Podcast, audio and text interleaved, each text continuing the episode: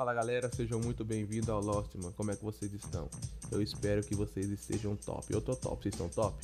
Antes que eu me esqueça, faz aquela presa pro negão, coloca seguir aqui na plataforma que você está escutando esse podcast. E se você ainda não me segue lá no Instagram, meu Instagram é arroba Kleber underline underline cruz. Vai aparecer um preto lindo, maravilhoso. Pode seguir que sou eu.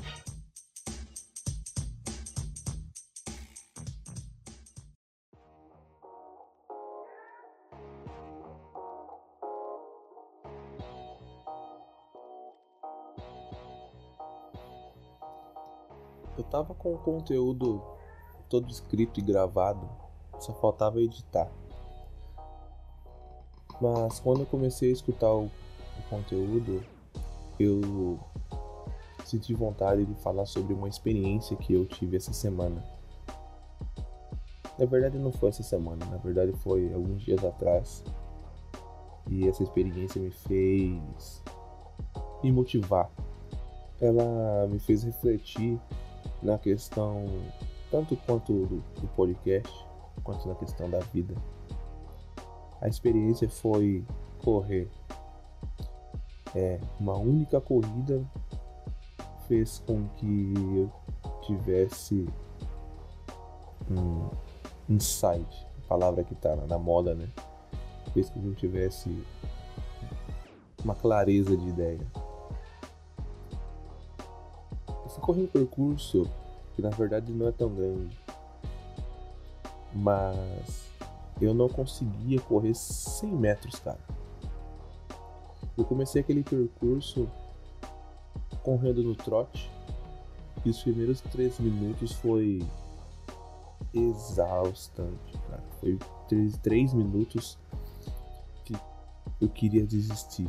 Meu pulmão parecia que ia explodir, o coração ia sair pela boca. Só que quando eu venci aquele pequeno topinho em 3 minutos, eu, eu percebi que o meu pulmão não era tanto pro problema na hora que eu venci aquele topo, mas sim eram as minhas pernas.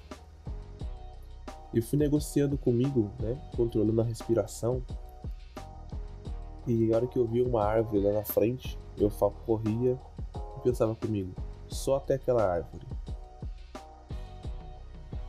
Não posso desistir, não posso parar.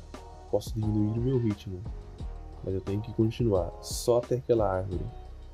E quando eu cheguei na árvore, com a sensação de realização, e não parei. E fui só até aquele poste, só até aquele outro poste. Nessas pequenas metas que eu fui criando dentro da minha cabeça, pequenos desafios para que eu não desistisse, me fez dar três voltas, somando 2 km e 700 metros.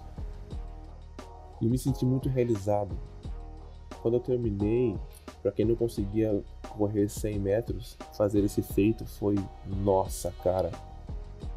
Aí de fato eu queria correr, eu queria correr e gritar na rua, porque é uma sensação, uma dispensação de alegria no seu corpo que eu não sei te explicar. Eu não vou conseguir passar isso por áudio para você.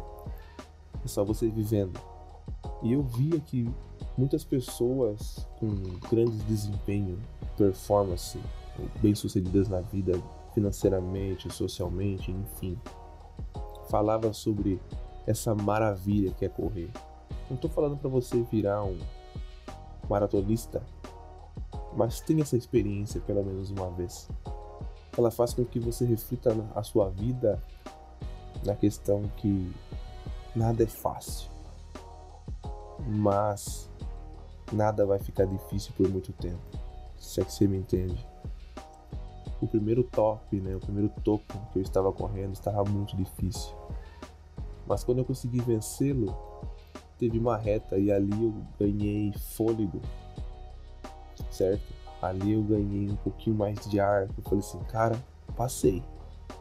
Eu consigo chegar até aquele outro poste, que é aquele até aquele outro topo. Posso diminuir o ritmo, mas eu não posso parar. Fui controlando minha respiração e correndo. Enfim, numa pequena corrida você consegue assimilar coisas na sua vida que não vai ser difícil por muito tempo. Também não vai ser fácil o tempo todo, mas quando você tem pequenas metas e você vai conseguindo cumpri-las, você vai ganhando mais gás. O meu alvo não era dar as três voltas, o meu alvo era apenas um poste, uma árvore que tinha no meu caminho. E eu fui passando, engolindo cada um. E no final dei três voltas. A reflexão que eu trago é: tá difícil hoje para você, mas coloque na sua vida pequenas metas, pequenas conquistas que vai dar gás para você chegar aonde você menos imagina você vai conseguir chegar. É aquela frase que não passou pela sua cabeça nem desceu no seu coração, mas você vai conseguir chegar até lá. E quando você chegar, aí vai dar vontade de gritar, pular. Todo o esforço que você teve para trás não vai. É, você vai esquecer ele.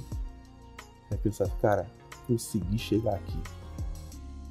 Eu tinha um texto muito elaborado para falar para vocês, mas hora que eu comecei a escutá-lo, eu tava com esse pensamento na minha cabeça, de uma experiência que eu vivi, não, fa não fazia menor sentido eu publicar aquele texto. Galera, eu espero que esse assunto que eu falei aqui tenha, tenha ajudado ou ajudado alguém de alguma forma, certo? E que vocês tenham uma ótima semana, que Deus abençoe vocês. Lembre-se, Deus é bom o tempo todo, o tempo todo Deus é bom. Um beijo, um abraço e até a próxima segunda-feira.